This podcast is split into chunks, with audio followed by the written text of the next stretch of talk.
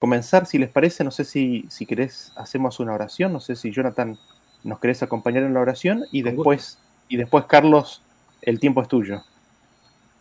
Listo. Eh, pues oremos.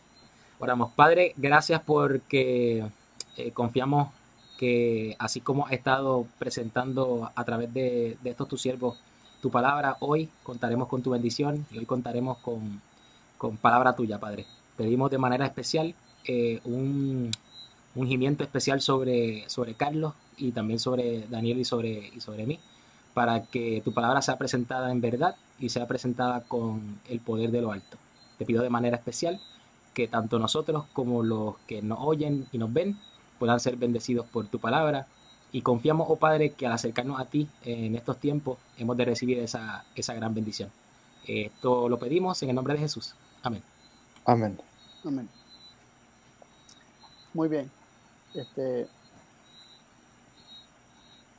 como les comentaba Daniel, vamos a estar repasando acerca del tema de, los dos pactos y se titula Los dos pactos y la voluntad de Dios. Eh, quisiera comenzar leyendo en el libro de Hebreos, capítulo 8, versos del 6 al 12. Hebreos, capítulo 8, versos del 6 al 12. Y dice así la palabra de Dios. Estoy leyendo desde la Reina Valera 1909, para aquellos que, quieran saber la versión que estoy utilizando hoy. Dice así. Mas ahora tanto mejor ministerio es el suyo, cuanto es mediador de un mejor pacto, el cual ha sido formado sobre mejores promesas. Porque si aquel primero fuera sin falta, cierto no se hubiese procurado lugar de segundo. Porque reprendiéndolos dice, He aquí vienen días, dice el Señor, y consumaré para con la casa de Israel y para con la casa de Judá un nuevo pacto. No como el pacto que hice con sus padres el día que los tomé por la mano para sacarlos de la tierra de Egipto, porque ellos no permanecieron en mi pacto, y yo los menosprecié, dice el Señor. Por lo cual este es el pacto que ordenaré a la casa de Israel. Después de aquellos días, dice el Señor, daré mis leyes en el alma de ellos, y sobre el corazón de ellos las escribiré. Y seré a ellos por Dios, y ellos me serán a mí por pueblo. Y ninguno enseñará a su prójimo, ni ninguno a su hermano, diciendo, conoce al Señor, porque todos me conocerán, desde el menor de ellos hasta el mayor porque seré propicio a sus injusticias y de sus pecados y de sus iniquidades no me acordaré más. Eh, mucha información, ¿verdad?, que nos dan estos versículos, estos siete versículos, desde el 6 hasta el 12, tenemos eh, bastante información, bastante eh, para analizar, sin embargo nos queremos concentrar, como mencionó Daniel, vamos a estar repasando algunas de las cosas que hemos presentado en la serie de, de El Pacto Eterno y para continuar y construir sobre ese conocimiento de los pactos el tema sobre el carácter de Dios. Y nos llama la atención, ¿verdad? Varias cositas que se nos van presentando. Por ejemplo, en el versículo 6 leemos que se nos dice que Cristo es mediador de un mejor pacto. Eh, y se nos dice también que ese mejor pacto consiste en mejores promesas, es decir, es mejor porque está basado o formado o construido, ¿verdad?, sobre mejores promesas. Así que eh, Cristo es mediador de un mejor pacto. Y como hemos hablado anteriormente dentro de esta temática, si existe un mejor pacto, hay un peor pacto, ¿verdad? Y si existen mejores promesas, hay un pacto que está basado en peores promesas. Y luego en el versículo 7 nos dice que si aquel primero fuera sin falta, aquí se nos está revelando que el, eh, ese primer pacto, que es, llamado el viejo pacto, eh, tiene falta. Está diciendo que si fuera sin falta, no se hubiese procurado lugar del segundo. Es decir, el segundo no tiene falta, pero el primero sí tiene falta. Eh, y, y, estamos, ¿verdad? Este, tocando algunos puntos, ah, como decimos acá, vuelo de pájaro. Estamos pasando sobre, sobre los principios que se presentan aquí para poder este, continuar eh, con, ¿verdad? Este, viendo más, más claridad con respecto al tema de los pactos. Dice, eh, el versículo 8 dice, porque reprendiéndolos, dice.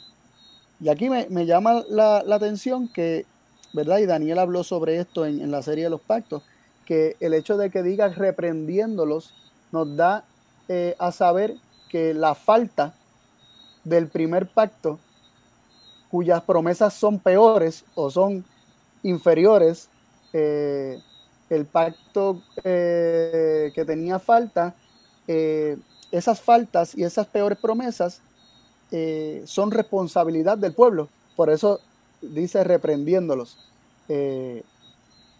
Y entonces comienza Dios a decir en el versículo 8, da la promesa de un nuevo pacto que ha de concertar con la casa de Judá. Y el versículo 9 es, es, es eh, digamos que fundamental para nosotros entender eh, esta relación de estos dos pactos, porque se nos viene diciendo desde el versículo 6 en adelante que hay un mediador, que es Cristo, que es de un mejor pacto, Él es mediador del nuevo pacto, que se le llama mejor pacto, que está basado en mejores promesas, eh, y a la vez nos está presentando un peor pacto que el primero, que es el viejo pacto, que tiene falta, que tiene peores promesas, del cual no se nos dice que Cristo es mediador, sino que Cristo es mediador del, del, nuevo pacto. Luego se nos indica que hubo una reprensión eh, hacia el pueblo eh, en contexto a las faltas del primer pacto o del viejo pacto y luego se, se establece la promesa de un nuevo pacto. Eh, y recordemos que se está citando en el libro de Hebreos a Jeremías. Así que, eh, no, debemos pensar que esta promesa eh, quedaba en el futuro a partir de Pablo cuando escribió, cuando escribió Hebreos, sino que él está citando de que el Señor había prometido desde antigüedad establecer un nuevo pacto. Y y dice el versículo 9, arrojando mucha luz acerca de estos dos pactos y, de qué fue lo que ocurrió, por qué se establecieron dos pactos, porque hay un pacto basado en peores promesas, por qué está la necesidad de, establecer uno nuevo. Y nos dice en el versículo 9, releyéndolo, no como el pacto que hice con sus padres el día que los tomé por la mano para sacarlos de la tierra de Egipto.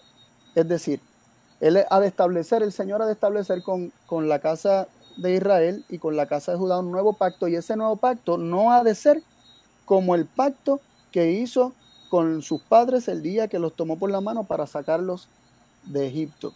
Es decir, ese nuevo pacto que es mejor, que está basado en mejores promesas, que es sin falta, del cual Cristo es mediador, ese pacto, ese nuevo pacto, no es como el pacto que se estableció eh, cuando el Señor tomó a los padres de la casa de Israel y de la casa de Judá de la mano para sacarlos de la tierra de Egipto.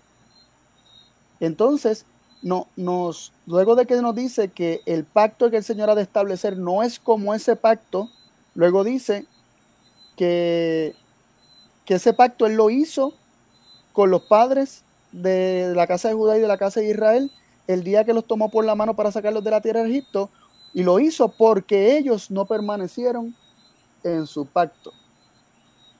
Este, así que aquí vemos algo muy interesante, se nos establece que el nuevo pacto que el Señor ha de hacer con la casa de Israel y con la casa de Judá es un pacto eh, distinto al que se estableció en el Sinaí, que el Señor mismo concerta con su pueblo, es distinto y dice que lo concertó ese que concertó en el Sinaí debido a que ellos, es decir, los padres, el pueblo, no permanecieron en mi pacto, en el pacto del Señor.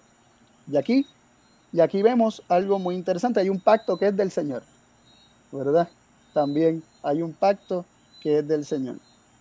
Y el versículo 10 nos, se nos adentra un poquito más en lo que es, en qué consiste este nuevo pacto, ¿verdad? Se nos dice el pacto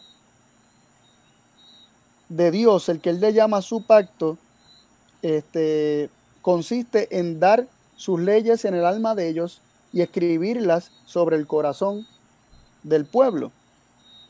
Eh, y también vemos en el versículo 11, que nos revela un poquito más acerca de esto y me llama mucho la atención esta parte, dice, porque todos me conocerán. O es decir, primero dice que ninguno enseñará a su prójimo ni ninguno a su hermano diciendo, conoce al Señor, porque todos me conocerán. Y aquí se adentra dentro de la temática de lo que es el conocimiento de Dios. Este nuevo pacto que el Señor quiere establecer, que es su pacto, un pacto que el pueblo abandonó y debido a que el pueblo abandonó, se estableció otro que dentro del contexto podemos identificar como ese, como ese primer pacto o viejo pacto que está basado en peores promesas, que hay falta en, ese pacto.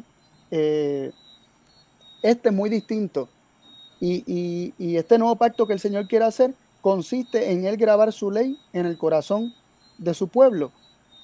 Y, luego de que, se, de que nos da esa descripción de que en esto consiste este pacto, se añadió lo que leímos ahora mismo, que todos conocerían al Señor. ¿Y qué es lo que conocerían de, de forma particular acerca del Señor?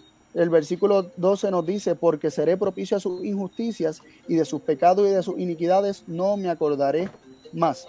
Entonces, ahí vemos cuál es el conocimiento que se ha de tener eh, acerca de Dios en ese nuevo pacto.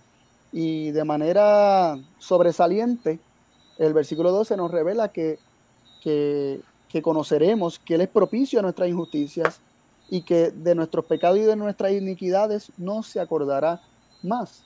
Así que Dios es conocido, Él se revela en este nuevo pacto como un Dios perdonador, un Dios que, que toma, ¿verdad? Todo, toda nuestra iniquidad, todos nuestros pecados y lo echa en lo profundo de la mar, se olvida de ellos.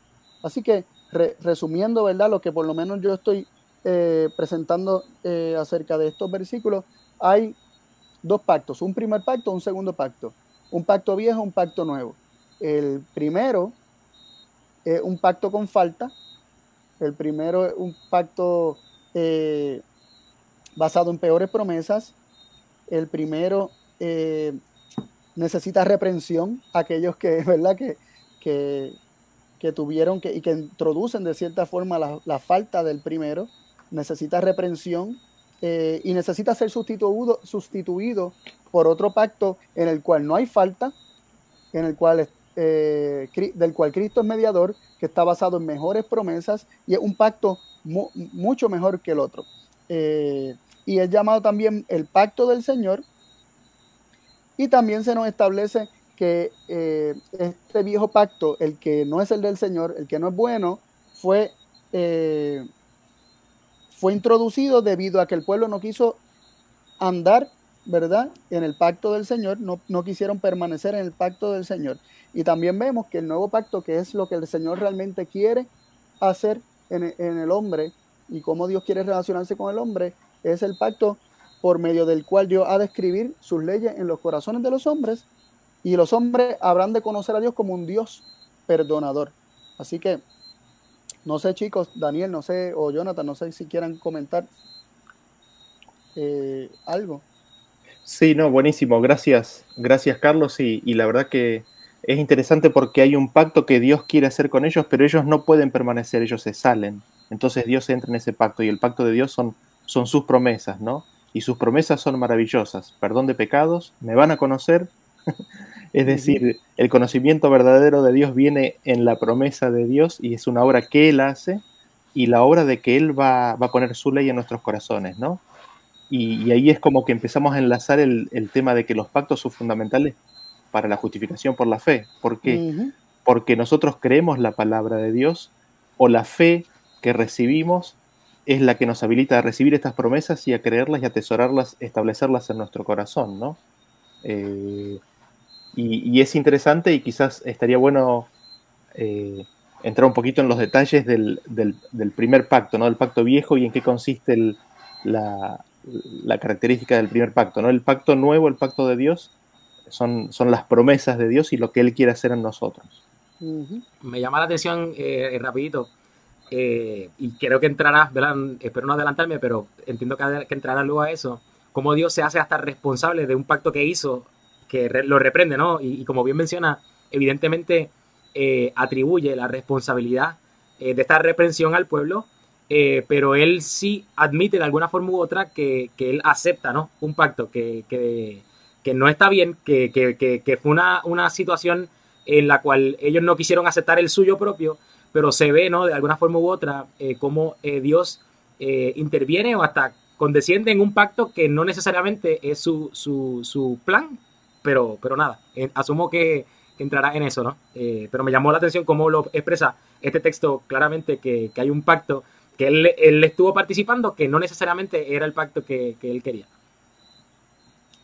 Sí, sí, eh, sí, nos vamos a estar adentrando en eso poco a poco, pero vamos a examinar entonces, eh, como dice Daniel, algunos, algunos detalles, ¿verdad? De, del pacto, de, de, ese proceso por el cual Dios propone su pacto y el pueblo lo desecha y establece otro, y termina estableciendo otro, y Dios, como decía Jonathan, termina aceptando el de ellos y entrando en un pacto con ellos que, ellos mismos eh, fueron los que establecieron las promesas de ese, de ese viejo pacto. Eso lo vamos a ver en detalle ahora. Vamos a Éxodo capítulo 6, versículos del 5 al 9. Éxodo 6, versículos del 5 al 9. ¿Quieres que los lea? Sí, si quieres. Dale.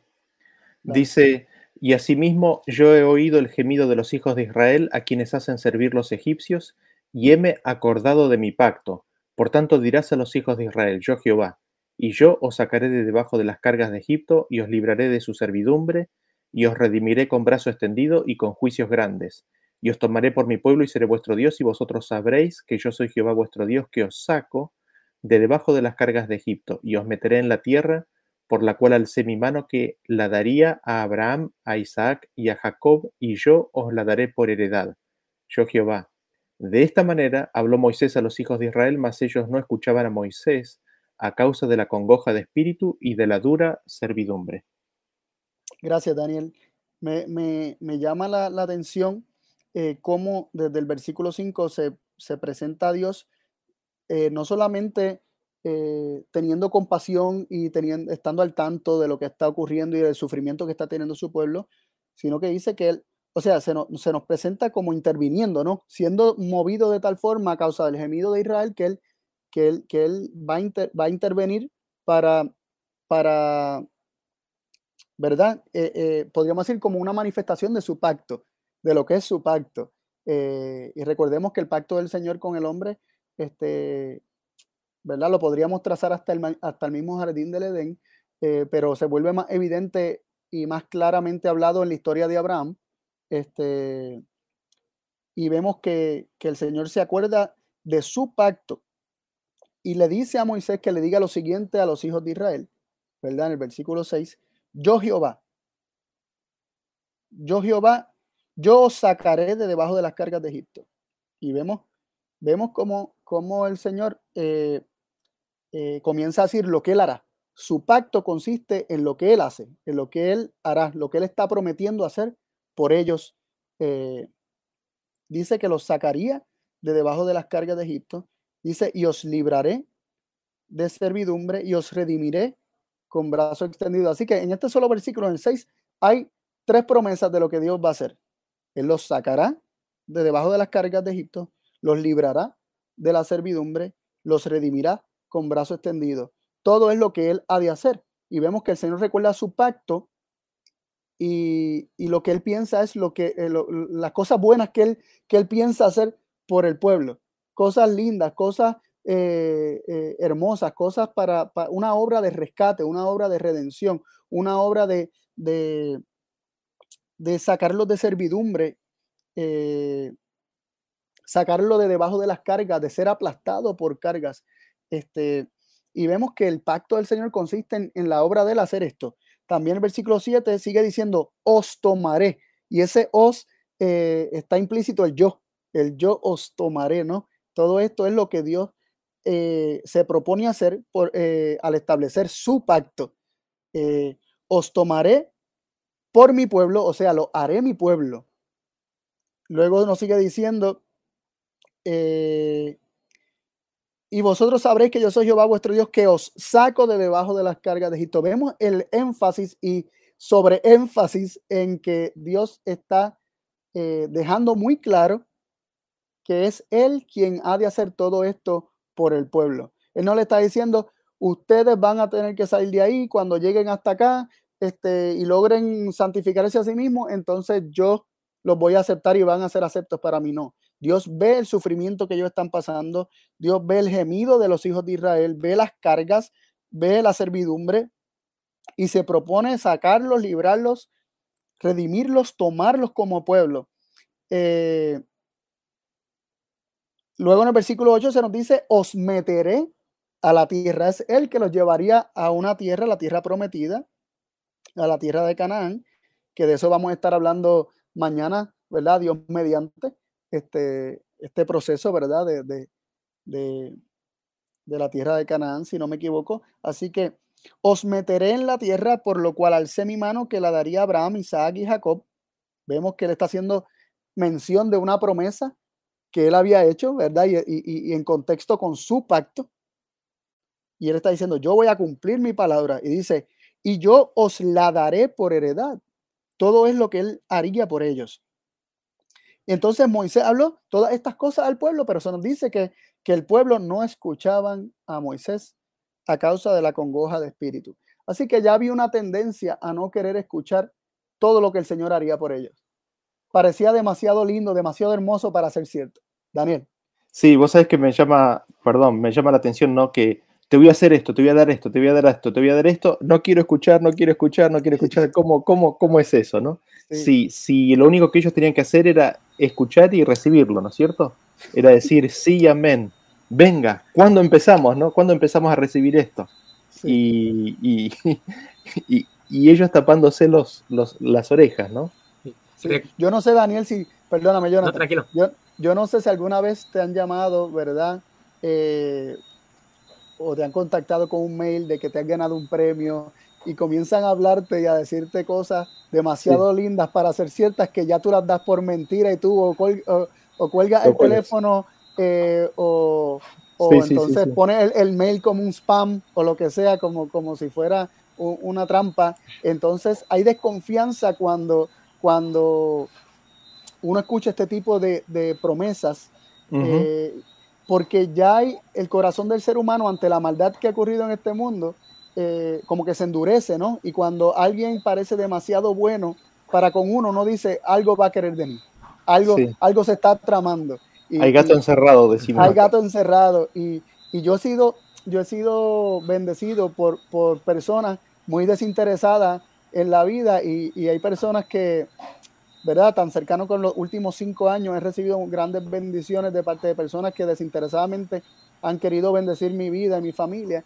Y hay personas que cuando, cuando les comento o cuando me preguntan y les cuento, me dicen, eh, nadie da nada así este, gratuitamente sin esperar nada a cambio. Uh -huh, Al ser humano le cuesta pensar que alguien sin ningún interés malo o egoísta quiera dar y hacer algo bueno por, por, por ti. Entonces, este, reflexionaba en eso mientras tú mencionabas esas palabras, sí. que es que parece tan ilógico que Dios diga cosas tan hermosas y es como que no, no, no sigas hablando que es demasiado hermoso para soportarlo. Sí. De este, verdad, parece, pareciera ir por esa línea. Jonathan, quería no, comentar. A, añadiendo a eso que mencionas, que, que, que bien eh, también me llamó la atención, también me llama la atención que establece que la razón por la cual no escuchaban a Moisés era a causa de la congoja de espíritu.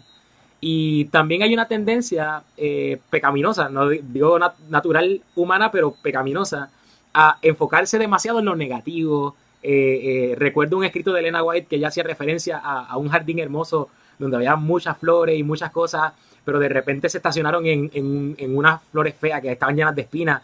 Este, y como, era como que, mira, pero tú no ves todo el jardín, el, el, resto del jardín. Y naturalmente nosotros la naturaleza pecaminosa y, caída, eh, nos enfocamos demasiado en lo negativo, en, los errores, en, en, estos, en estos pequeños asuntos negativos de la vida, y ignoramos lo positivo y lo sobreabundante de la gracia de Dios, ¿sabes?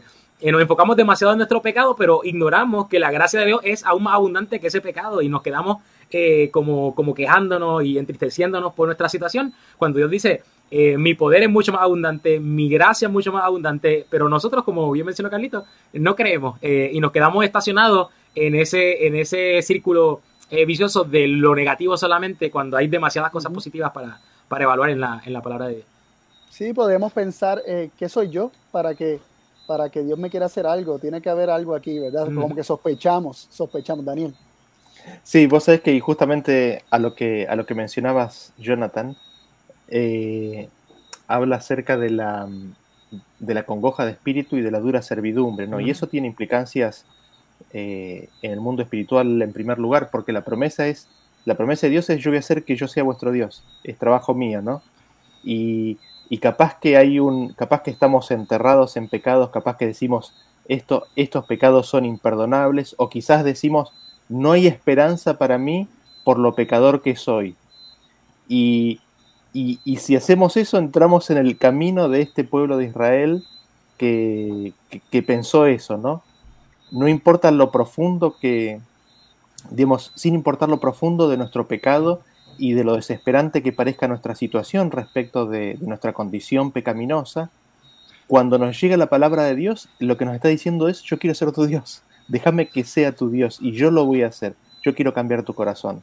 Y en ese sentido creo que hay mucha esperanza también, ¿no? Sí, y, y reaccionando a ese comentario, Daniel, me parece que nosotros tenemos una tendencia a hacer a Dios, o sea, cuando estamos eh, agobiados por, por, ¿verdad? Nuestro espíritu está acongojado y estamos apesadumbrados por la servidumbre, ya así sea la servidumbre al pecado, eh, tendemos a hacer a Dios más pequeño que nuestro pecado eh, y, y no pensamos que su bondad pueda ser sobreabundante en comparación de nuestro pecado, que su gracia, su bondad sea, sea, eh, más grande que nuestro pecado. Y, y- y dudamos, dudamos de, de- de- de la capacidad de Dios, no solamente para perdonar, sino también dudamos de su capacidad para realmente hacernos un pueblo santo, un pueblo que pueda caminar en, en- en- eh, conforme al llamado de un Dios santo, ¿no? Este, Para continuar, para que veamos que eh, un punto que, que quiero resaltar, ¿verdad? En esta presentación le voy a pedir a Jonathan que lea Deuteronomio 7, el 7 y el 8. Listo. Deuteronomio 7, 7 y 8. Léelo, por favor, Jonathan. Dice, no por ser vosotros más que todos los pueblos os ha querido Jehová y os ha escogido, porque vosotros erais los más pocos de todos los pueblos, sino porque Jehová os amó y quiso guardar el juramento que juró a vuestros padres. Os ha sacado Jehová con mano fuerte y os ha rescatado de casa de siervos de la mano de Faraón, rey de Egipto. Ahí vemos, ¿verdad? Eh, los motivos verdaderos por los que Dios lo haría. No había en ellos eh, nada bueno. No, no, no, ellos no eran un pueblo numeroso, no eran un pueblo poderoso. Eh, físicamente, podríamos decir, o basado en lo que ven nuestros ojos, el pueblo tampoco era llamativo para elegirlo por, por sobre los demás pueblos. Simplemente la única razón que Dios da por cuál él lo eligió es por amor. Por amor y el cumplimiento de su juramento y promesa, que también fue por amor, de lo que él haría este, con, con la descendencia de, de, de Abraham. Pero vemos que dice, sino que porque Jehová os amó. Jehová os amó. Y, y ese amor de Dios lo llevó a rescatarlos, los llevó a salvarlos, los sacó de la servidumbre. Ese amor mueve a Dios. Y, y, ese amor es ágape porque es un amor desinteresado. Ellos no tenían que darle nada, ellos, él no tenía que ver valor en ellos, él simplemente los amó y por amor fue movido para sacarlos y rescatarlos de, de la servidumbre que estaban experimentando. Daniel, ¿querías comentar algo? No, ok. Este, eh, Daniel, si puedes leer, o Jonathan, no sé si quieres comentar algo, si no procedemos a, a Deuteronomio 9, versículos 4 y 5, si lo puedes leer, Daniel. Sí, leemos, dice, no discurras en tu corazón cuando Jehová tu Dios los habrá echado de delante de ti, diciendo, por mi justicia me ha metido Jehová a poseer esta tierra. Pues por la impiedad de estas gentes Jehová las echa de delante de ti. No es por tu justicia, ni por la rectitud de tu corazón, entras a poseer la tierra de ellos. Mas por la impiedad de estas gentes, Jehová tu Dios las echa de delante de ti, y por confirmar la palabra que Jehová juró a tus padres, Abraham, Isaac y Jacob. Otra vez vemos este juramento que vino sobre la promesa, ¿verdad? Del pacto de la tierra que Dios les daría como parte de las promesas. Eh, y en contexto del juramento de este pacto, se nos dice que no fue por justicia que hubiesen ellos, porque no había. No había. Entonces, estamos diciendo que Dios y su pacto le es extendido a un pueblo que es un pueblo pecaminoso, un pueblo pecador, un pueblo injusto. Un pueblo injusto, un pueblo pobre, según vimos en el capítulo 7, eh, que simplemente por amor, un amor totalmente desinteresado, Dios les está diciendo, yo los voy a rescatar, yo los sacaré, yo los haré un pueblo este, eh, bendecido, numeroso, será mi pueblo, yo seré vuestro Dios, este, lo introduciré a esta tierra, yo voy a hacer todo esto por ti y no se basa en nada que yo vi en ti, no se basa en, una justicia que yo haya podido ver en ti porque no la tienes. Y se, y se, les deja saber claro por medio de Moisés que ellos no tenían ninguna justicia y si no tenían justicia, ¿qué es lo que tenían? Injusticia. Ellos eran un pueblo injusto, un pueblo pequeño, un pueblo que no tenía nada que llamara la atención y Dios simplemente los ama este, y cumple su pacto, sus promesas con ellos. Dios quiere cumplir su pacto, sus promesas. Así que eh, el punto que quiero resaltar aquí es que aquí se, aquí se presenta lo que se mencionó en Hebreos acerca del nuevo pacto, donde lo conocerían como un Dios perdonador. Porque siendo ellos injustos, el que Dios hiciera todo esto demostraba que no estaba tomando en cuenta sus pecados, que no se los estaba sacando en cara, eh, que aún siendo ellos injustos, Él los amó y los estaba buscando rescatar, redimir.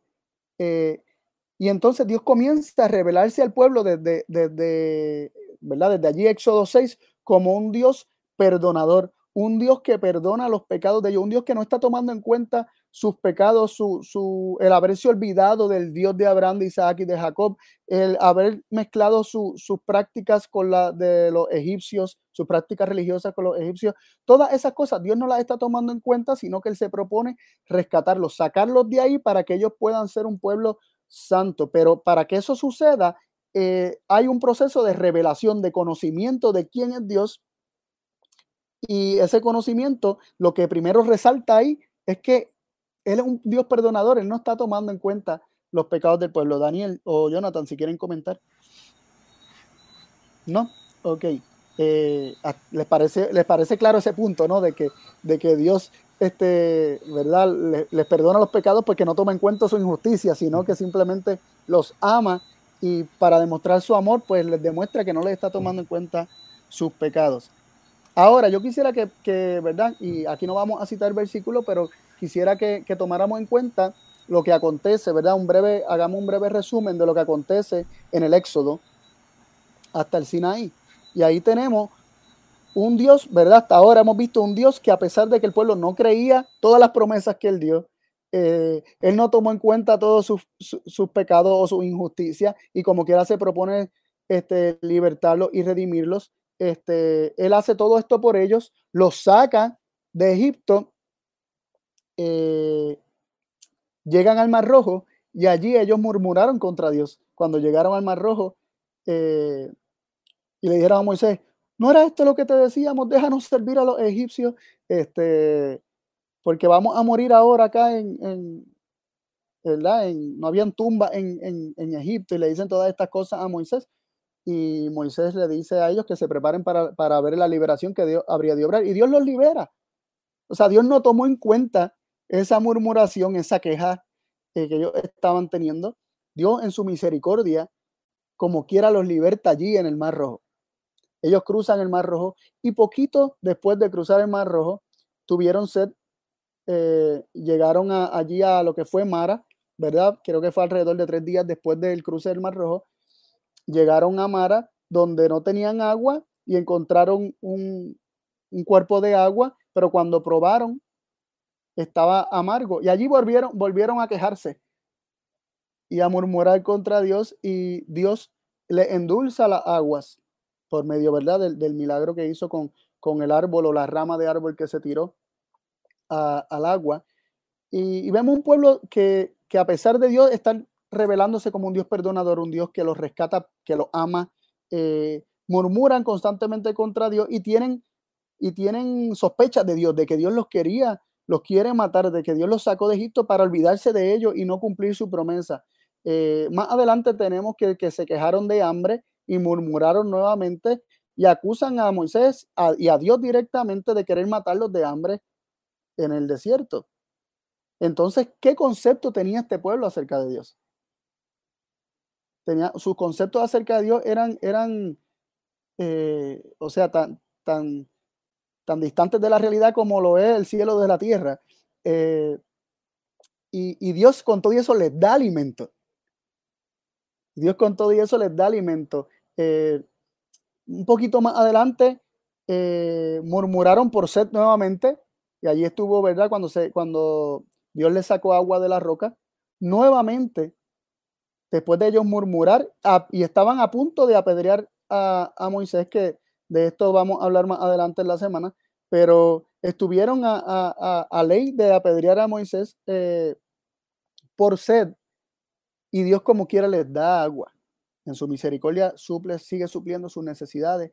Él está siendo acusado de tener malas intenciones, pero el pueblo constantemente eh, se, eh, ¿verdad? se revela o se queja y Dios como quiera suple la necesidad que ellos estaban teniendo. Y finalmente, después de que ocurre eh, esto, ¿verdad? Eh, de, todas estas rebeliones en ese trayecto desde el Mar Rojo hasta el Sinaí, pues Dios los reúne para revelarse delante de ellos, para revelar su gloria, para, para, para establecer el pacto que les está prometiendo desde, desde Éxodo, establecer con ellos, pero ellos no querían escuchar y no han podido escuchar y, los, sus conceptos acerca de Dios no les permiten ni siquiera recibir las palabras de Dios ni lo que Dios está este, tratando de hablarle. Y leemos ahí, este, si, si pudieras leer, este, Daniel, en Éxodo 19, versículos 3 y 4. Sí, Perdón, hasta el 6, perdóname, hasta el 6. Sí, dice, y Moisés subió a Dios y Jehová lo llamó desde el monte diciendo, así dirás a la casa de Jacob y denunciarás a los hijos de Israel. Vosotros visteis lo que hice a los egipcios y cómo os tomé sobre alas de águilas y os he traído a mí. Ahora pues, si dieres oído a mi voz y guardares mi pacto, vosotros seréis mi especial tesoro sobre todos los pueblos, porque mí es toda la tierra. Y vosotros seréis mi reino, de sacerdotes y gente santa. Estas son las palabras que dirás a los hijos de Israel.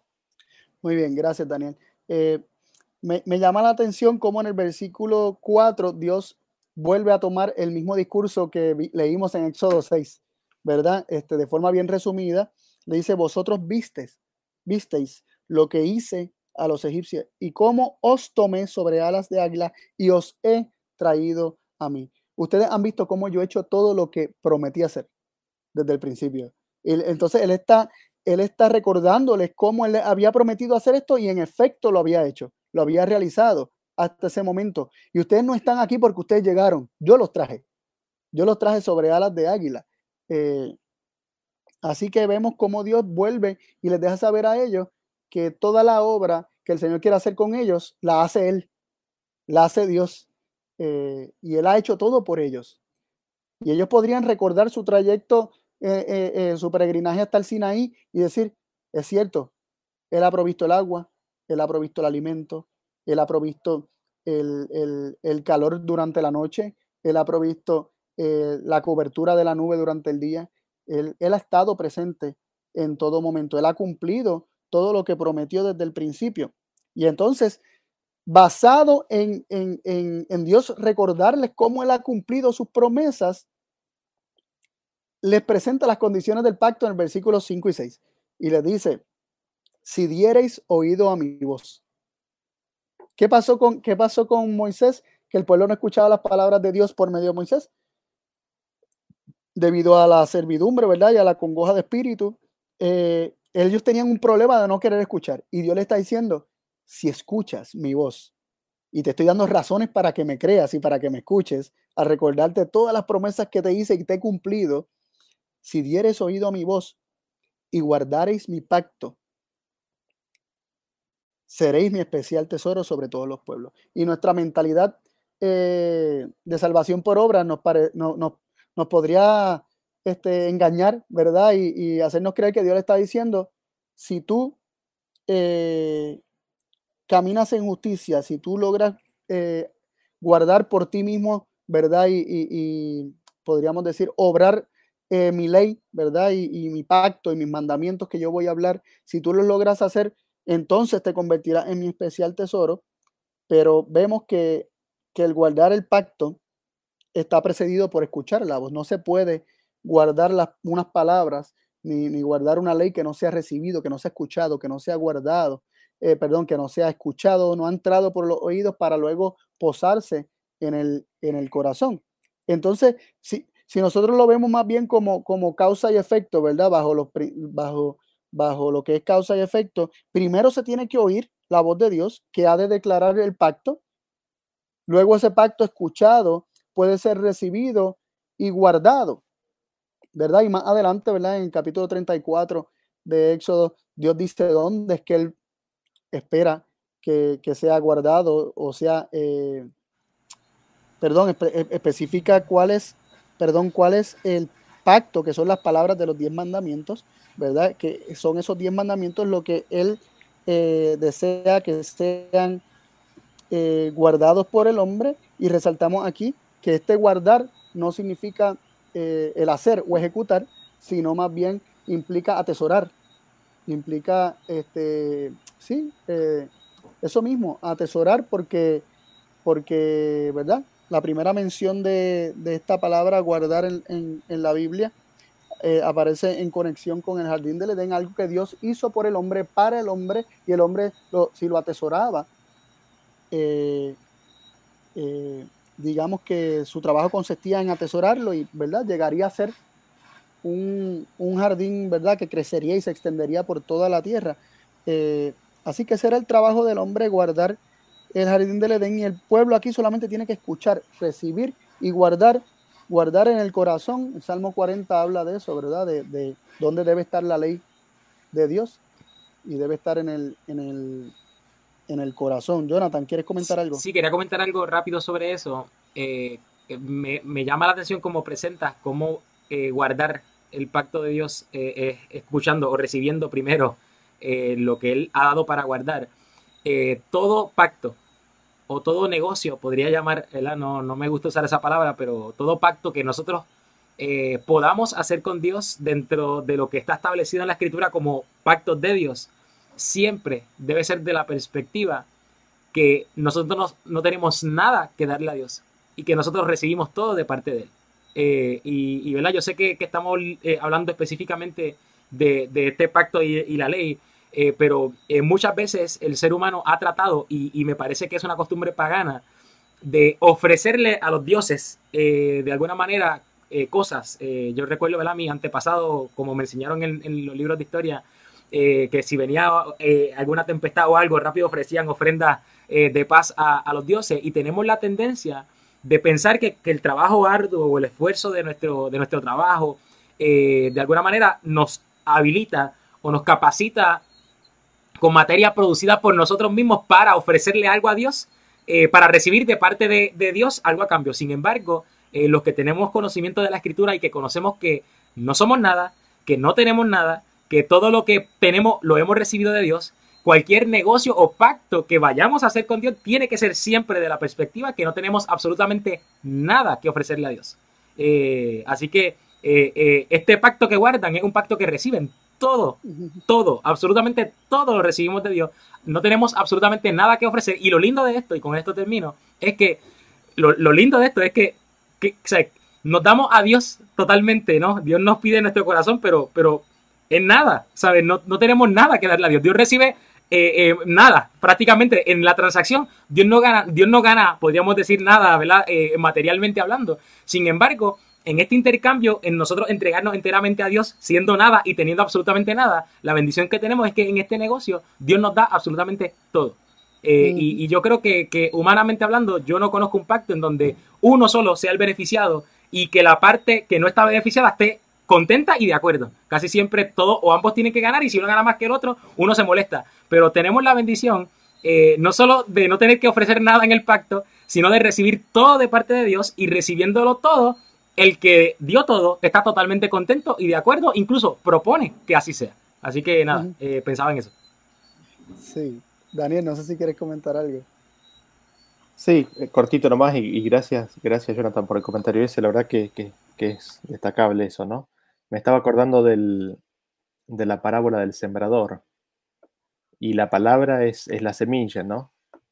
Y, y, y, cómo queda la semilla? Queda, queda suelta ahí y mañana me olvidé porque estoy muy ocupado o porque, o porque no es tan importante como para, como para ceder, o es algo que, que lo recibo y, y, lo recibo como que es la palabra de Dios para mí, ¿no?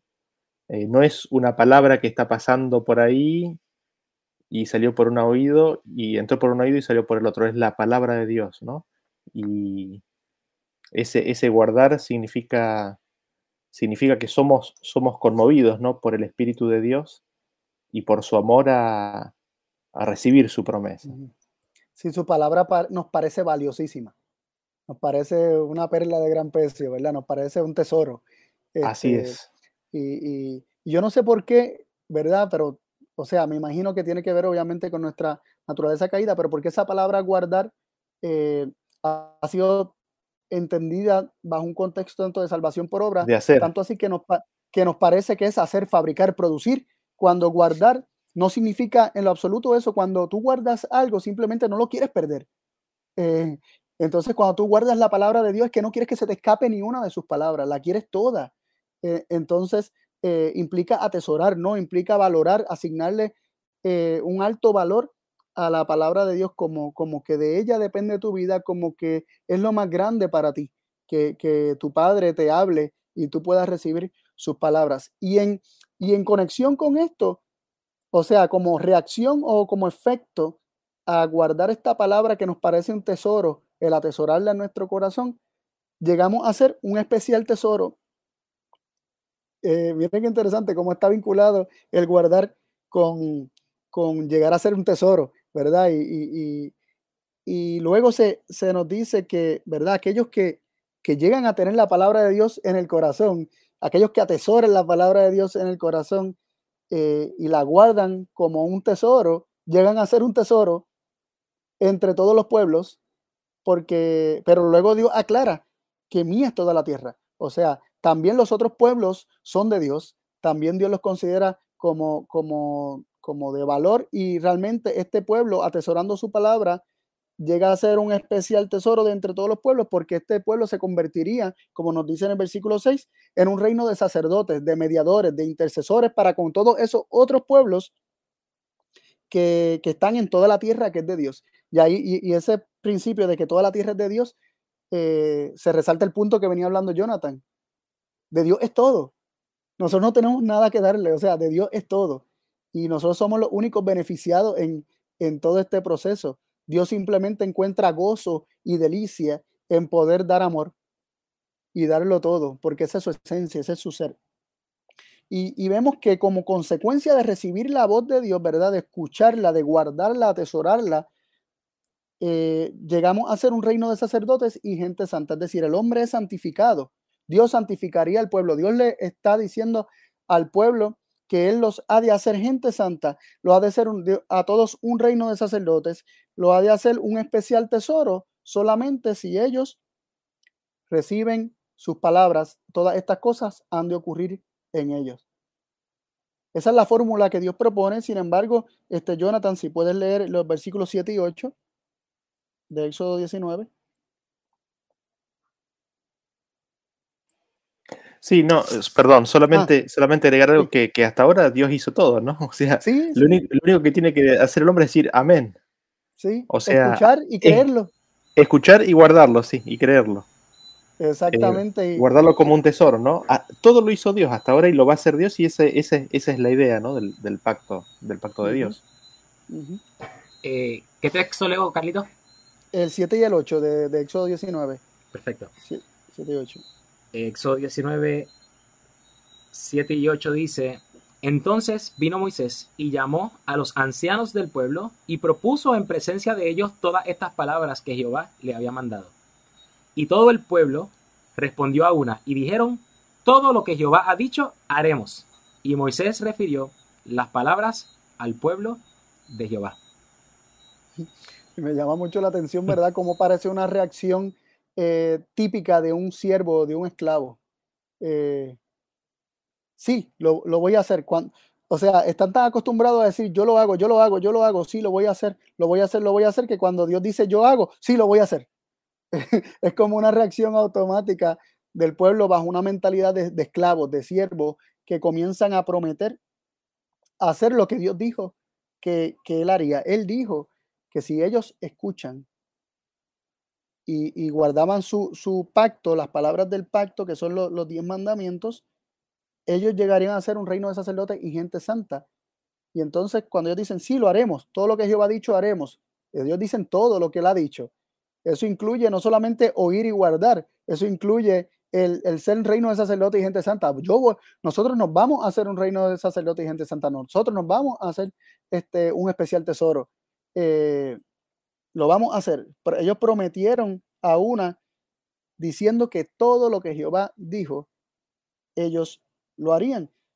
Este, entonces Dios habla en el capítulo 20 las palabras del pacto, los diez mandamientos, y, y después de que, de que Dios habla los diez mandamientos, ¿cómo responde el pueblo? Ellos dijeron que escucharían, que guardarían, pero también estaban prometiendo que serían ellos un, un especial tesoro, que serían un, reino de sacerdotes, gente santa.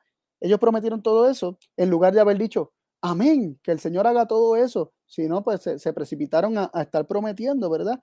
Y vemos cuál fue la reacción del pueblo cuando Dios habló, aún prometiendo que escucharían y guardarían. ¿Qué ocurrió cuando realmente tuvieron la oportunidad de escuchar y guardar?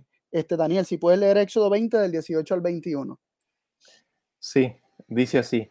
Todo el pueblo consideraba las voces y las llamas y el sonido de la bocina y el monte que humeaba, y viéndolo el pueblo, temblaron y pusiéronse de lejos, y dijeron a Moisés, Habla tú con nosotros, que nosotros oiremos, mas no hable Dios con nosotros, porque no muramos, porque no muramos. Y Moisés respondió al pueblo, No temáis, que por probaros vino Dios, y porque su temor esté en vuestra presencia, para que no pequéis. Entonces el pueblo se puso de lejos, y Moisés se llegó a la oscuridad en la cual estaba Dios. Vemos aquí la reacción del pueblo. El versículo 18 nos dice que, ellos consideraban todo lo que estaba ocurriendo y se pusieron de lejos después de haber escuchado la voz de Dios. Se alejaron. Y eso, ¿verdad? Nos recuerda un poco la actitud de Adán y Eva cuando la, la voz de Dios se paseaba en el jardín, ¿verdad? Buscándolos después de haber pecado. Ellos se alejaron y se escondieron. Aquí vemos que se pusieron de lejos y dijeron a Moisés que Dios no hable más con ellos. Así que ellos se alejan le dicen a Moisés que no hable Dios más con ellos eh, para que no murieran. Todavía siguen pensando que, que, aquí hay gato encerrado, Dios no puede ser tan bueno como, como él se está pintando, ¿no? Eh, es más, pareciera que ni siquiera han escuchado todo lo que Dios eh, le está diciendo de, de, su amor por ellos, ni siquiera lo han considerado porque ellos temen morir. Y Moisés les dice, no teman, no temáis. No tengan miedo, dejando saber claramente que ellos estaban experimentando miedo. Ellos, ellos tenían un miedo a Dios y no era un miedo bueno. Era un miedo que los hacía alejarse y era un, miedo que hacía que ellos bloquearan lo que Dios tenía para decirle. Y, y, finalmente se nos dice que aunque el pueblo se puso lejos, Moisés se allegó a la oscuridad en la cual estaba Dios. Y vemos dos reacciones distintas, ¿no, Daniel? Sí, vos sabés que justo, justo ahí Roberto, Ministerio Séptimo Milenio, decía decía un poco lo que, lo que le pasó al pueblo, ¿no? Decía, danos la lista, ¿no? No hable más con nosotros, habla con Moisés, decirle a Moisés lo que tenemos que hacer y nosotros lo hacemos. Pasarnos el, pasarnos el, el, el, checklist, todo lo que tenemos que hacer y nosotros nos encargamos. Deja, dejanos tranquilo que yo lo hago, vos decime nomás por medio de Moisés lo que hay que hacer, ¿no? Y, y esa es la actitud que vemos, ¿no? Así mismo es. Eh, y de hecho, precisamente tomando ese punto de, de la lista, pasamos a Éxodo 24, versículos 3 y 4, porque eh, antes de leerlo, ¿verdad? ¿Qué sucede? El pueblo se aleja, Moisés se acerca. Entonces Moisés sigue recibiendo palabras que el pueblo pudo haber recibido, eh, pero Moisés las recibe de parte de Dios. Eh, y luego Moisés se las refiere al pueblo, Moisés desciende al pueblo y, y le termina de decir las palabras de Dios al pueblo y leemos ahí los versículos 3 y 4 de Éxodo 24. Dice, y Moisés vino y contó al pueblo todas las palabras de Jehová y todos los derechos. Y todo el pueblo respondió a una voz. Y dijeron, ejecutaremos todas las palabras que Jehová ha dicho. Y Moisés escribió todas las palabras de Jehová y levantándose de mañana edificó un altar eh, al pie del monte y doce columnas según las doce tribus de Israel.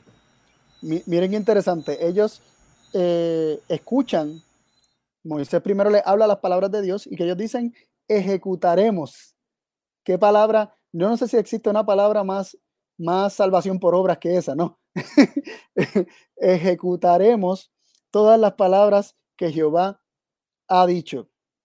Ellos prometen hacer, realizar, obrar, producir, fabricar las promesas de Dios. Lo que Dios prometió que Él haría por ellos. ¿Y qué nos dice el versículo 4? Eh, y escribió todas las palabras de Jehová. Ahí vemos el cumplimiento de lo que ellos pidieron, ¿no? Se comienza a poner por escrito estas palabras que ellos pudieron haber escuchado y atesorado, pero se comienzan a, quedar por escrito eh, como ellos pidieron, ¿verdad? Eh, prácticamente. Y tal vez podríamos ver cómo en la, en la confirmación de este pacto, eh, hay una evidencia ahí muy clara de que se estaba eh, instaurando lo que es el ministerio de la letra. Eh, el viejo pacto llamado la letra, como le llama Pablo en 2 Corintios capítulo 3, la letra porque no se quiere recibir la palabra que es espíritu y que es vida y se recurre a la letra, a una lista de cosas que tenemos que ejecutar, ¿verdad? Y todo esto armoniza con lo que el comentario que leíste de Roberto. Este, acerca del pueblo pidiéndole, danos una lista y lo haremos. Simplemente Dios no hable con nosotros. Eh, Daniel, ¿quieres comentar algo? No, ok, versículos 7 y 8. Eh, Daniel, si lo puedes leer. Sí, dice, y tomó el libro de la alianza y leyó a oídos del pueblo, el cual dijo, haremos todas las cosas que Jehová ha dicho y obedeceremos. Entonces Moisés tomó la sangre y roció sobre el pueblo y dijo, he aquí la sangre de la alianza que Jehová ha hecho con vosotros sobre todas estas cosas. Así que luego en el versículo 7 vuelve y se nos resalta el principio de que ellos eh, vuelven a prometer, ¿verdad? Una vez más vuelven a, enfatizar que ellos, ellos mismos, harían todas las cosas que Dios ha dicho y obedecerían. Ellos harían todas las cosas que Jehová había dicho y obedecerían. Pero es que lo único que Dios pidió que, que hicieran no lo quisieron hacer. Eh, eh, eso me acuerda, me acuerda la parábola del hijo pródigo. Eh, un día escuchaba en la radio algo y, me, de verdad, como una persona predicando acerca de la parábola, la parábola del hijo pródigo y, me resultó algo muy curioso y muy interesante.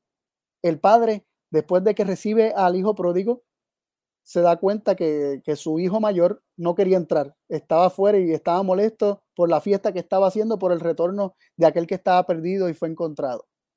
Eh, entonces, el hermano mayor que estaba afuera, su padre sale afuera a buscarlo y comienza a dialogar con él y le dice que por favor entra. Y él le dice que no, que no quiere entrar, porque esto, aquello y lo otro, y yo nunca te he desobedecido. Pero si su padre le está diciendo entra y él no, lo, no está entrando, él está desobedeciendo. Eh, y ahí vemos cómo eh, el ser humano en su ceguera o en, ¿verdad? en, su falta de, en su falta de visión espiritual, no se da cuenta de su verdadera condición, que no, que no tiene en sí mismo capacidad para obedecer. No se da cuenta que está desobedeciendo y pretende y reclama ser obediente en la desobediencia. Lo único que el padre le decía a este hermano mayor era, entra. Y él no quería entrar, pero le decía que él nunca lo había desobedecido ni nunca lo desobedecía, pero no quería obedecerlo. Entonces vemos al pueblo, lo único que Dios le dice es, escucha mi voz y atesórala en tu corazón.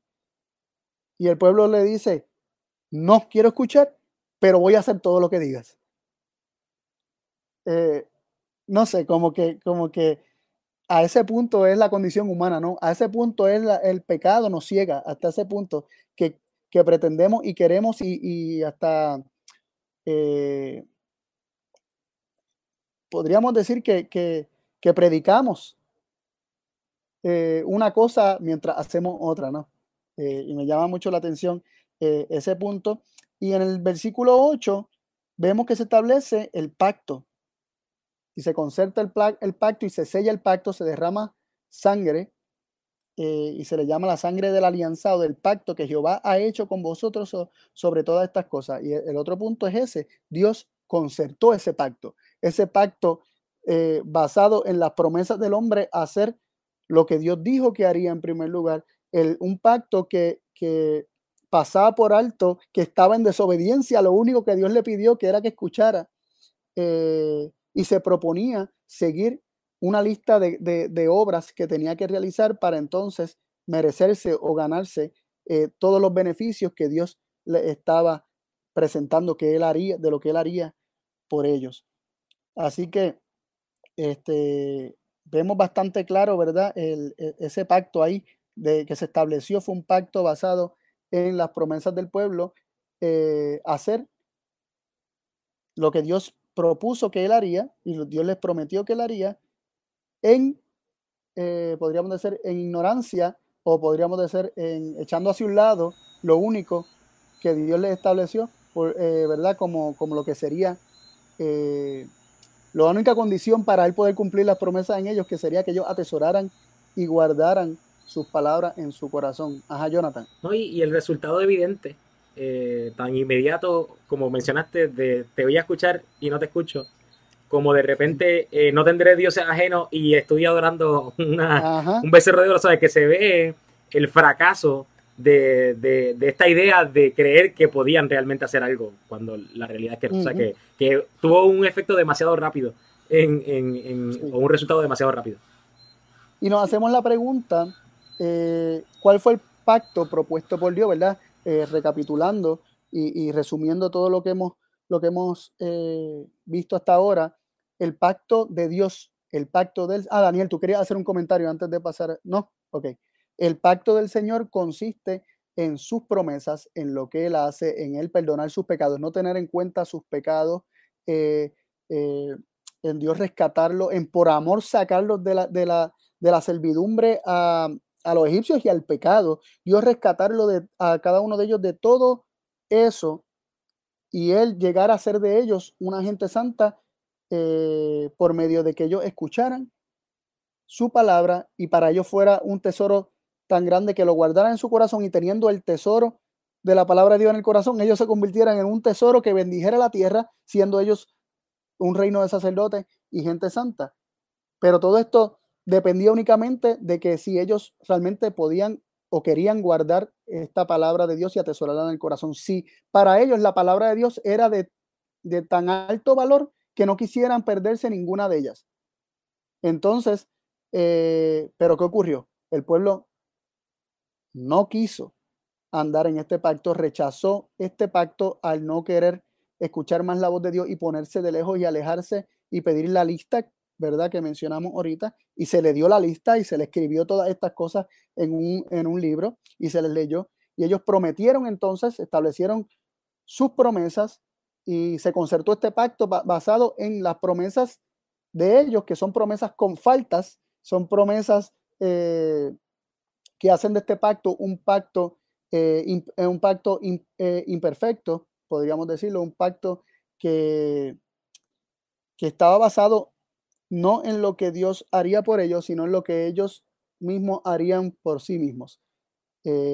entonces, también nos hacemos la pregunta, entonces, ¿qué hizo Dios ante esto?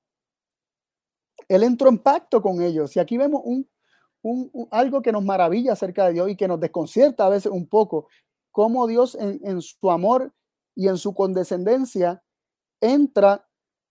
Eh, ahorita Jonathan utilizó la palabra de, negociaciones, ¿no? ¿Verdad? Y habló de negocios, como un hombre de negocios que es, ¿verdad? Pero, pero vemos cómo Dios acepta la propuesta del pueblo y comienza a trabajar con el pueblo a partir de esa condición en la, en la que se encuentra, ¿no? Eh, Dios en su condescendencia acepta lo que ellos están dispuestos a, comenzar a trabajar, ¿verdad? Y, Dios en su misericordia eh, establece este pacto con el fin, como hemos visto, ¿verdad? Como leímos en Hebreos, con el fin de eventualmente introducirlos a la experiencia del nuevo pacto, a revelarse de tal forma en la vida de cada uno de ellos que que al conocerle en este proceso, ¿verdad? De, entrar en esta relación de pacto con Dios, al conocerle puedan confiar cada vez más y más al punto que sus miedos, sus temores, sus sospechas de que, este, de que esta persona que se está pintando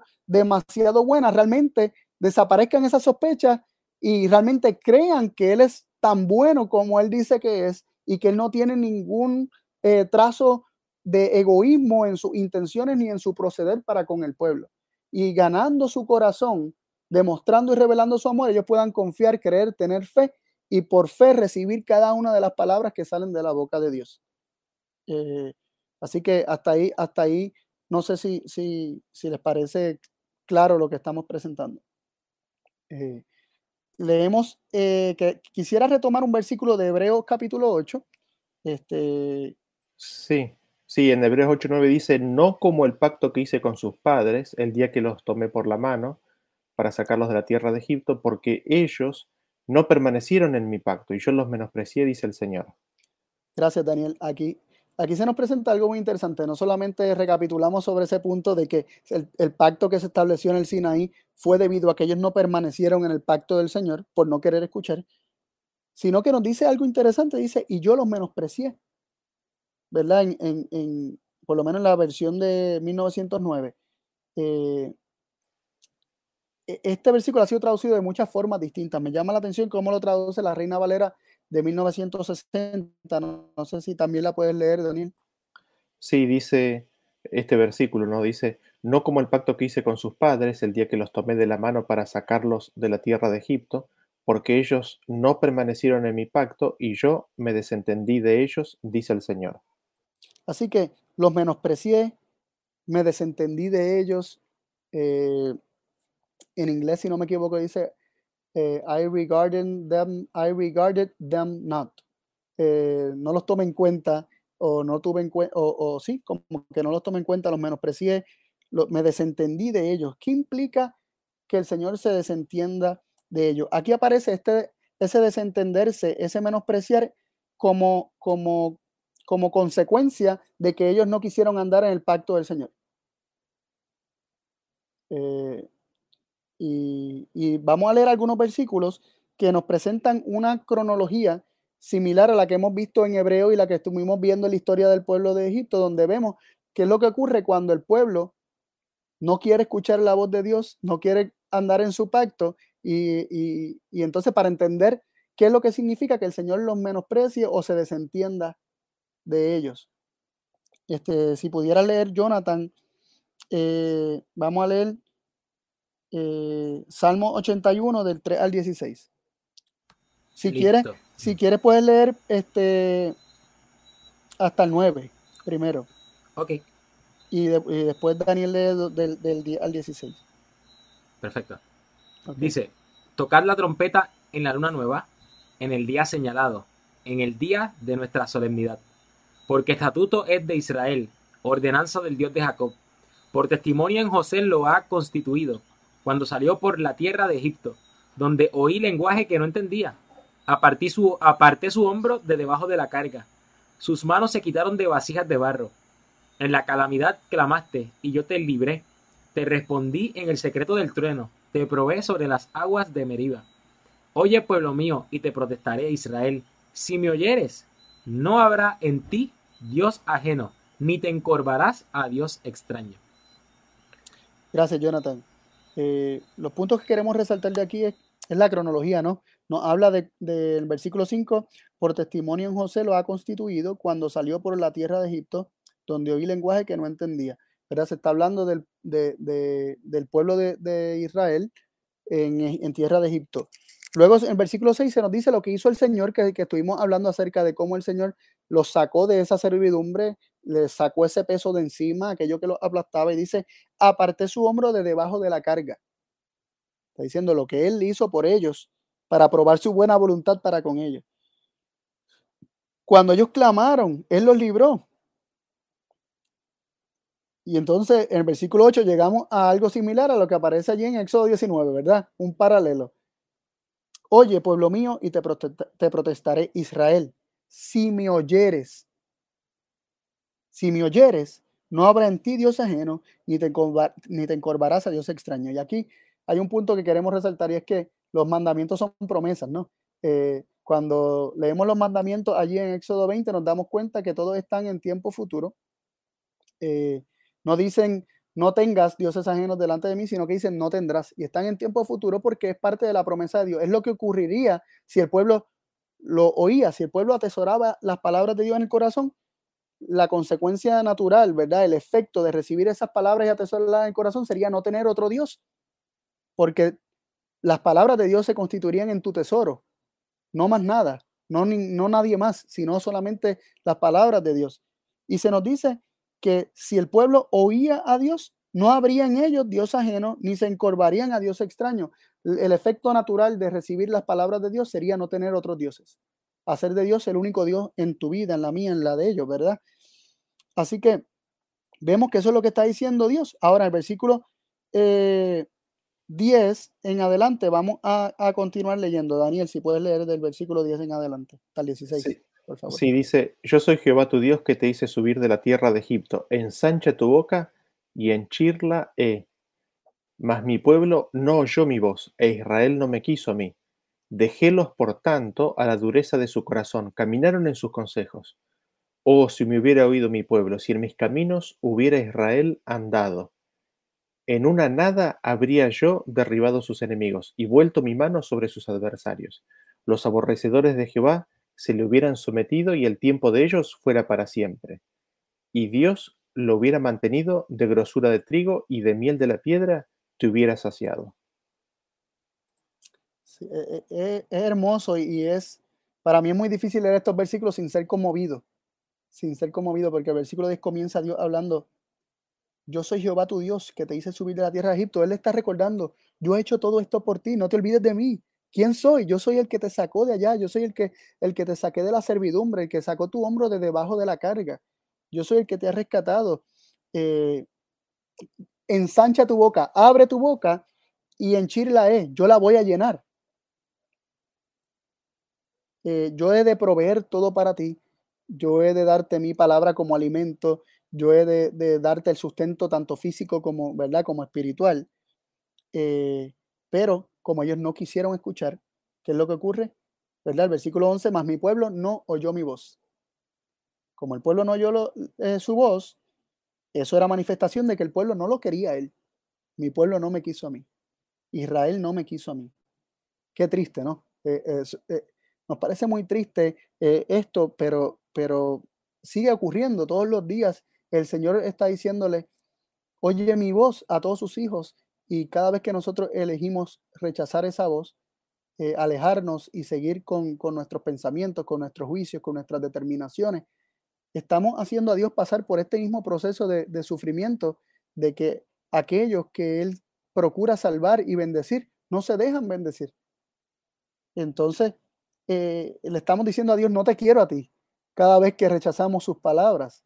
Eh, y, esto es algo fuerte, ¿no? Esto es algo triste eh, y nos conmueve. ¿Y qué es lo que hace Dios? Ah, perdóname, Jonathan. Sí. Ahora sí, discúlpame, es que estaba activando el micrófono. Eh, que no, no, solo, no solo que, que no se dejan bendecir, bendecirse, ¿no? Eh, sino también que le echan culpa, eh, ¿sabes? Lo culpan de cosas, ¿sabes? no solo que, que no, no querían recibir su bendición, lo acusaban, por ejemplo, de querer matarlo. Este, yo creo que, que aún peor.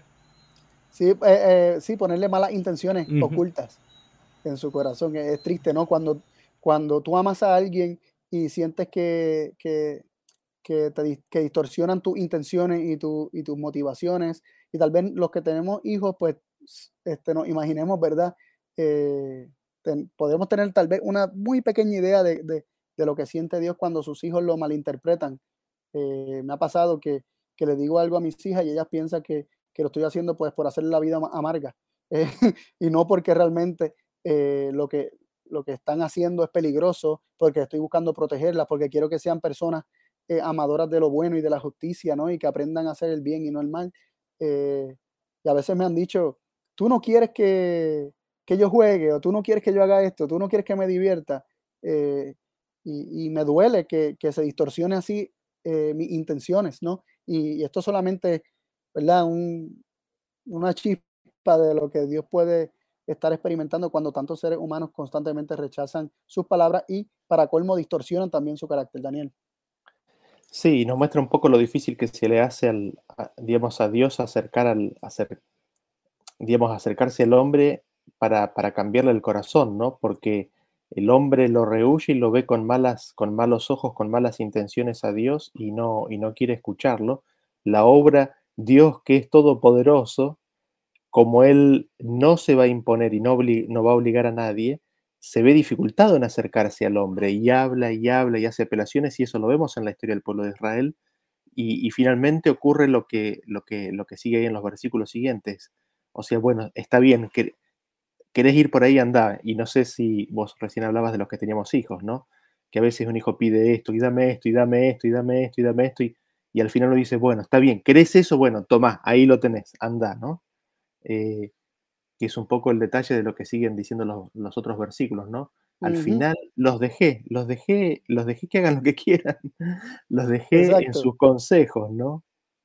y, y, ese es el punto al que queremos llegar, ¿no? Ver cómo Dios propone su pacto, si escuchas, no tendrás dioses ajenos delante de mí. O sea, si escuchas mi voz, si guardas mi voz, si recibes mis palabras, si me oyeres, no tendrás dioses ajenos ni te inclinarás a ellos si me oyeres.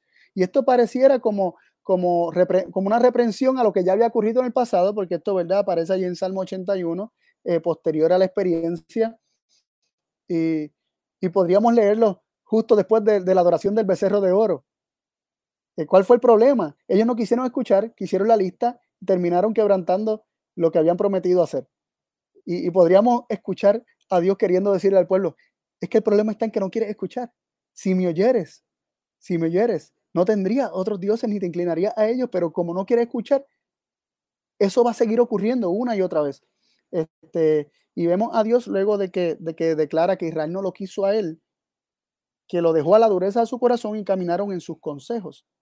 Así que vemos que cuando se rechaza el pacto nuevo, que es el escuchar y guardar, y, de esa manera Dios cumplir en nosotros todo lo que Él prometió cumplir eh, por medio de su palabra, que es espíritu, que es vida y que, y que es poderosa para hacer todo aquello que Dios se ha propuesto que, que puede hacer, ¿verdad? Y que ha de hacer. Eh, la palabra de Dios, en ella hay poder creador. Eh, crea en mí un corazón limpio y renueva un espíritu recto dentro de mí. La palabra de Dios puede crear en el hombre un corazón nuevo. La palabra de Dios haría todo eso si es recibida en el corazón del hombre. Pero cuando es rechazada, ¿qué le resta a Dios hacer? Dice, déjelos por tanto a la dureza de su corazón, su corazón que se había puesto como piedra, y caminaron en sus consejos. Así que el viejo pacto es parte de la dureza del corazón del hombre y el viejo pacto es parte de, o sea, consiste en el hombre caminar en sus propios consejos, en sus propias promesas, en sus propios caminos. Y, en este proceso de, del pueblo rechazar el pacto del Señor, vimos que Dios los menospreció, que Dios este, se, se desentendió de ellos y este menospreciar o desentenderse de ellos significa dejarlos por la dureza de su, ¿verdad? La dureza de su corazón, dejarlos caminar en sus propios caminos. Eso es lo que significa que Dios se desentendió de ellos. Este, si nosotros nos dejamos llevar por el orden eh, cronológico de los eventos, Daniel. Sí, sí, gracias Carlos. Y ahí, ahí Andrés menciona Shema Israel, ¿no? ¿Cuál es el mandamiento más importante? Jesús dijo, oye Israel. Ese es el mandamiento más importante, porque porque todos los otros vienen como consecuencia de ese de oírnos, y ese es el pacto. Y, lo interesante que, me parece ver de todo esto es que, digamos, cuando el hombre no oye, Dios tiene que dejar al hombre que se pegue un palo, básicamente, que vea que él no puede, de que él necesita de Dios. Dios le, le permite que camine y se choque con su propia incapacidad para ahí estar de vuelta y llamarlo y, apelar a que oya a que oiga, ¿no? Y, y, a veces vemos que Dios, digamos, Dios tiene que dejar que el hombre tome conciencia de sí mismo. Y ese, ese es el primer pacto en el cual Dios finalmente, o sea, condesciende en entrar. Dado que el hombre no lo escucha, entonces Dios dice, ok, bueno, avanza en tu camino y está ahí listo para, para dar una mano cuando el hombre eh, choca y se lastima, ¿no? Y toma conciencia de que no es de que no es capaz sin, sin el poder de Dios. Y, lo que vemos un poco acá en este versículo, que es lo que pasó con el pueblo de Israel, es de que, es que Dios hizo este camino vez tras vez, vez tras vez, vez tras vez, hasta que finalmente Dios eh, no pudo ayudarlos más, ¿no? No, no pudo ayudarlos más porque no, no lo querían en su vida, ¿no? Y lo, lo, triste de todo esto, o sea, lo más triste de todo esto es que el hombre está engañado creyendo que, está haciendo la voluntad de Dios al proponer obedecer y al, y al prometer obedecer y al proponer estas promesas, eh, ignorando las palabras de Dios y rechazando eh, el, medio por el cual Dios escribiría eh, su ley, su pacto en el corazón del hombre. ahorita mencionaba eso de que de que Cristo habla por medio de David en el Salmo 40 diciendo, el hacer tu voluntad, Dios mío, me ha agradado, tu ley está en medio de mi corazón. ¿Cuál es la voluntad de Dios? Que su ley esté en nuestro corazón. Eh, y la ley llega a ser escrita en el corazón cuando nosotros eh, recibimos las palabras de Dios y las atesoramos tan profundo en nuestra vida que quedan ahí grabadas, selladas por medio de, del Espíritu de Dios. Y, y lo más triste de todo esto es que nosotros pensemos que nuestra, en nuestro afán por nosotros mismos fabricarnos una justicia para entonces sentirnos que somos valiosos y un especial tesoro y que podemos llenar los zapatos de, de ser un, reino de sacerdocio y podemos sentirnos que somos suficientemente santos, eh, estemos pensando que ese es el método que Dios desea eh, para salvarnos y que es la forma en que Dios eh, nos salva. Entonces, ¿qué? ¿Qué entonces si nos, o sea, lo que quiero decir es, ¿qué entonces pensamos acerca de Dios? ¿Valoramos de alguna forma todo lo que Él quiere hacer por nosotros o sentimos que, que nos los tenemos que ganar? Eh, ¿Qué ocurre con, con, qué está pasando por nuestra mente cuando, cuando de repente eh, nos sentimos totalmente incapaces de poder cumplir la ley de Dios, como le pasó al pueblo de Israel allá cuando adoraron el becerro de oro y quedaron confrontados con la realidad de que no podían. ¿Qué ocurre con nuestro sentido de valor? Si nosotros pensábamos que íbamos a hacernos eh, valiosos, un especial tesoro por medio de hacer todas las obras de Dios, pero nos damos cuenta de que no podemos, ¿qué ocurre con nuestro sentido de valor propio? Cae por el piso y nos sentimos como basura, nos sentimos que no valemos nada.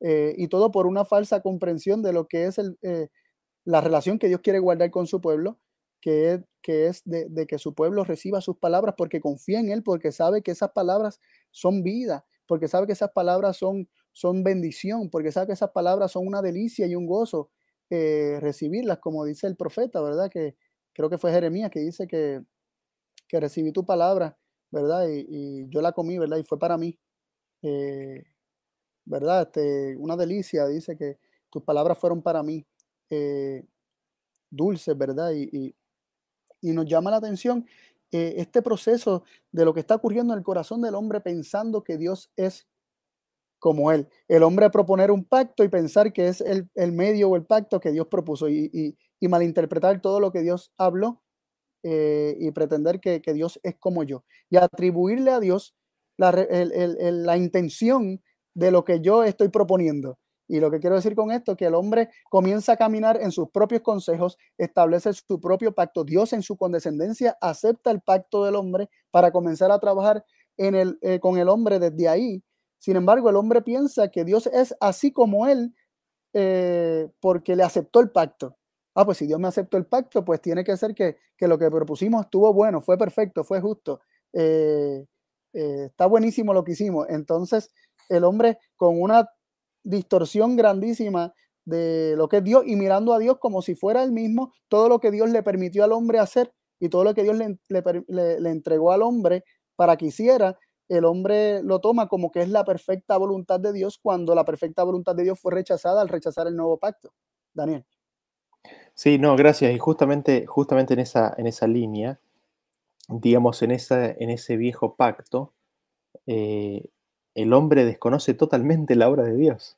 O sea, el hombre no es consciente de lo que Dios quiere hacer por él y como lo vimos en, la definición misma de lo que es el nuevo pacto, el hombre no conoce a Dios. El hombre no conoce cómo es Dios, no conoce su carácter y tampoco conoce la obra de Dios. Y tampoco conoce, digamos, la obra del hombre. Y acá alguno dirá, ¿la obra del hombre? ¿Qué es eso, no? A Jesús le preguntaron, la, en realidad ¿cuál, es la obra de Dios, ¿no es cierto? La obra de Dios es que... ¿Cómo, es que, ¿cómo, haremos, ¿Cómo podremos hacer las obras de Dios? Exactamente, ¿cómo podemos hacer las obras de Dios? Que creáis, la obra de Dios es que creáis en aquel a quien Él ha enviado, ¿no?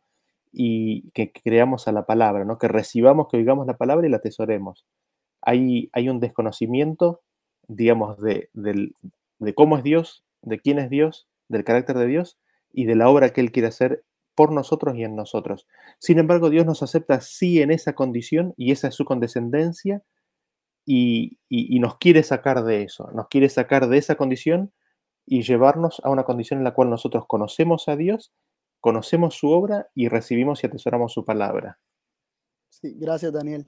Este, eh, eh, para, quisiera dar algunos ejemplos o quisiera que, por lo menos mencionáramos así por encima algunos ejemplos importantes para que veamos cómo Dios toma lo que le da al hombre y cómo Dios deja que el hombre ande en sus propios consejos, pero el pueblo muchas veces piensa que es la voluntad de Dios. Eh, tenemos el caso del divorcio, por ejemplo. Eh, al pueblo se le permite tener carta de divorcio por la dureza de sus corazones, es decir, por el viejo pacto, porque el viejo pacto consiste en endurecer el corazón, como hemos visto, leímos ahí en el Salmo 81, este, y, nos resulta evidente, ¿verdad? Ya después de haberlo estudiado este tema por, ya bastante tiempo, eh, vemos cuán, cuán, cuán claro nos parece que el viejo pacto consiste en endurecer el corazón a no querer escuchar las palabras de Dios, en no recibir las palabras de Dios, poner el corazón como piedra. Y Jesús dijo que por la dureza de corazón fue que, que se les dio carta de divorcio. Pero en el principio no fue así. Y la misma ley nos dice cómo fue al principio, nos dice que Dios le dije, dejará el hombre a su padre y a su madre y se unirá a su mujer y serán una sola carne. Y Jesús terminó diciendo, lo que Dios unió no lo separe el hombre. El hombre, la dureza de su corazón, escucha que se le da carta de divorcio, pues es legal, estoy bien ante Dios por hacerlo.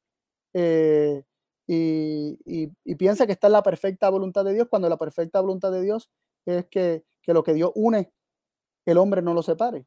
Eh, también tenemos eh, el caso de, de ojo por ojo y, diente por diente, ¿verdad? La, ley del talión, que, que, Dios abre una oportunidad para que el hombre si se va a vengar, que no lo haga desmedidamente y que si te, te afectara un ojo, tú no puedas afectar más allá de un ojo, pero el hombre lo ve como que, no, si eh, tengo el mandato de que si me afecta el ojo, te tengo que afectar el tuyo. Eh, pero más adelante Dios revela en Levítico que no te has de vengar de tu prójimo, no de tomar venganza contra tu prójimo. A Dios no le agrada la venganza. Este, entonces vemos cómo se revela la voluntad permisiva y el hombre piensa que Dios es como el hombre al permitirle al hombre andar en sus consejos y seguir en sus caminos, por Dios dejarlo que, que el hombre establezca sus propias, ¿verdad? Su, los propios deseos de su corazón. Eh, y por el otro lado, tenemos al hombre, eh, perdón, a Dios ¿verdad? Queriendo revelarle al hombre mi perfecta voluntad de esta otra. Mi perfecta voluntad de esta está ahí, está en la ley, pero nos enfocamos en el talión y no nos enfocamos en la que decía que no nos venguemos de nuestro prójimo. Eh, y, no, nos damos cuenta que una era eh, simplemente como un freno para no permitir la venganza desmedida debido a la dureza de corazón, pero lo que Dios desea profundamente es que el hombre no se quiera vengar de, de su prójimo. Eh, hablamos del divorcio, también en, los profetas se nos dice que Dios odia o aborrece el divorcio por, por todo lo malo que trae sobre, sobre, ¿verdad? sobre la raza humana. Entonces vemos cómo se presenta la perfecta voluntad de Dios, el plan original de Dios, en lo que se encuentra bajo el nuevo pacto, y se presenta la permisiva voluntad de Dios, la voluntad permisiva de Dios, donde Dios le permite al hombre andar en, los, en sus propios consejos, en sus propios caminos, pero ocurre algo muy triste en el proceso. El hombre cree que Dios es como el hombre cuando Dios le da los deseos de su corazón. Este, y ahí tenemos el, ejemplo, un ejemplo muy clásico y, bastante claro es cuando el pueblo de Israel pidió un rey. Eh, el pueblo de Israel pide un rey y, Dios le dice a Samuel, pues, vamos a dárselo, ¿no? Este, ellos quieren rey, vamos a darle un rey. Eh, no te entristezcas, no es a ti que te están rechazando, me están rechazando a mí. Eh, entonces, eh, el pueblo toma al rey y, piensan que es la perfecta voluntad de Dios porque, porque Dios se los dio y Dios designó cuál era, pero Dios escogió uno según el corazón de ellos, que más adelante el mismo Samuel les recrimina y dice, ustedes escogieron para ustedes un rey, ustedes se escogieron un rey. Eh, así que ellos fue, Dios les dio un rey conforme al corazón de ellos, o sea, conforme a lo que ellos anhelaban, buscaban. Vemos que, que Él le dio un rey alto, un rey que, que, que era, que, la, en la apariencia exterior eh, era llamativo, ¿no? Entonces ellos lo podían visualizar como un rey, sin embargo, este rey no era necesariamente conforme al corazón de Dios. Dios le dio su espíritu este, y le dio todas las, posibilidades para que él llegara a ser conforme al corazón de Dios, para que él pudiera ser un instrumento por el cual Dios pudiera trabajar, pero aún en esta tarea, este, él se descalificó. ¿Por qué? Por no escuchar la voz de Dios. Entonces, el problema del ser humano y del pueblo es que Dios habla unas cosas, nosotros no las queremos oír, y cuando Dios nos dice, pues está bien, te dejo a lo que tú quieres, el hombre dice, ah, pues estoy en la voluntad de Dios. Eh, estoy cumpliendo con la voluntad de Dios. Dios es como yo. Dios es, eh, Dios, la justicia de Dios consiste en lo que estoy haciendo. Entonces le atribuimos a Dios características humanas y, y distorsionamos de esa manera el carácter de Dios. Eh, y cuando nos tropezamos, nos caemos, nos vienen las consecuencias de lo que decidimos, entonces comenzamos de alguna manera a darnos cuenta que el camino que, que tanto anhelábamos y deseábamos, deseábamos no era la perfecta voluntad de Dios. Hay un camino mejor, hay un, pacto mejor, hay unas promesas mejores eh, y hacia eso Dios nos quiere llevar. Quis, quisiera leer eh, dos, solamente voy a leer dos textos o quiero que leamos dos textos más porque por el tiempo hay muchos que no vamos a poder leer, pero quisiera que leyéramos Jeremías 11, 7 y 8. Jeremías 11, 7 y 8. Jonathan, si lo puedes leer, por favor. Con gusto eh, Jeremías 11, 7 y 8 dice, porque con eficacia protesté a vuestros padres el día que los hice subir de la tierra de Egipto hasta el día de hoy, madrugando y protestando, diciendo, oíd mi voz, mas no oyeron, ni inclinaron su oído. Antes se fueron cada uno tras la imaginación de su corazón malvado. Por tanto, traeré sobre ellos todas las palabras de este pacto, el cual mandé que cumpliesen y no lo cumplieron. Y aquí, ¿verdad? Nos llama la atención que de nuevo hace alusión a Egipto y se nos dice que Dios les estuvo protestando la, lo mismo desde que lo sacó de Egipto hasta el día de los, de los tiempos de Jeremías. Le estuvo diciendo lo mismo. Oíd mi voz. Oíd mi voz. Y por eso encontramos tantos textos eh, o varios textos en el Nuevo Testamento que dice, si, si oís hoy su voz, no endurezcáis vuestro corazón. Eh, el que tenga oídos, oiga. Eh, ¿verdad? Como, como Cristo dice en, en, el mensaje a la iglesia, oíd mi voz, pero dice que no oyeron, ni inclinaron su oído, ni siquiera prestaron atención, o sea, se fueron cada uno tras las imaginaciones de su, de su corazón malvado, perverso. Eh, así que, ¿qué es lo que ocurre cuando no se escucha la voz? El resultado natural de rechazar la voz de Dios es irse por las inclinaciones de un corazón malvado y pecaminoso. Eh, y con todo y eso, Dios en su misericordia comienza a trabajar desde ahí. ¿Verdad? Comienza a trabajar desde ahí. Eh, no sé si Daniel quería comentar algo. O Jonathan, ¿estamos bien? Ok. Eh, y quisiera eh, brincar al, al, último texto que tenía, que es Nehemías 9, 16 al 20. Daniel, si lo puedes leer, por favor.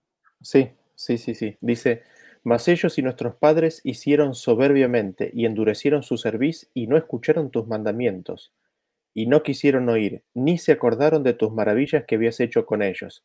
Antes endurecieron su cerviz y en su rebelión pensaron poner caudillo para volverse a su servidumbre. Tú, empero, eres Dios de perdones, clemente y piadoso, tardo para la ira y de mucha misericordia, que no los dejaste. Además, cuando hicieron para sí becerro de fundición y dijeron, este tu Dios que te hizo subir de Egipto, y cometieron grandes abominaciones, tú con todo, por tus muchas misericordias, no los abandonaste en el desierto. La columna de nube no se apartó de ellos de día para guiarlos por el camino, ni la columna de fuego de noche, para alumbrarles el camino por el cual habían de ir. Y diste tu buen espíritu para enseñarlos, y no retiraste tu maná de su boca, y agua les diste en su sed.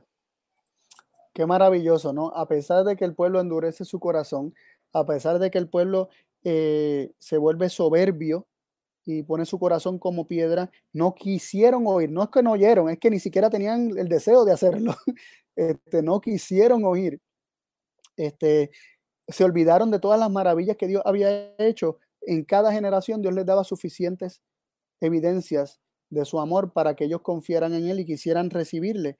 Y generación tras generación fueron rechazando al Señor y el Señor en su misericordia, aun cuando ellos propusieron otro pacto eh, basado en sus propias promesas, basado en sus propios términos, en sus propios consejos.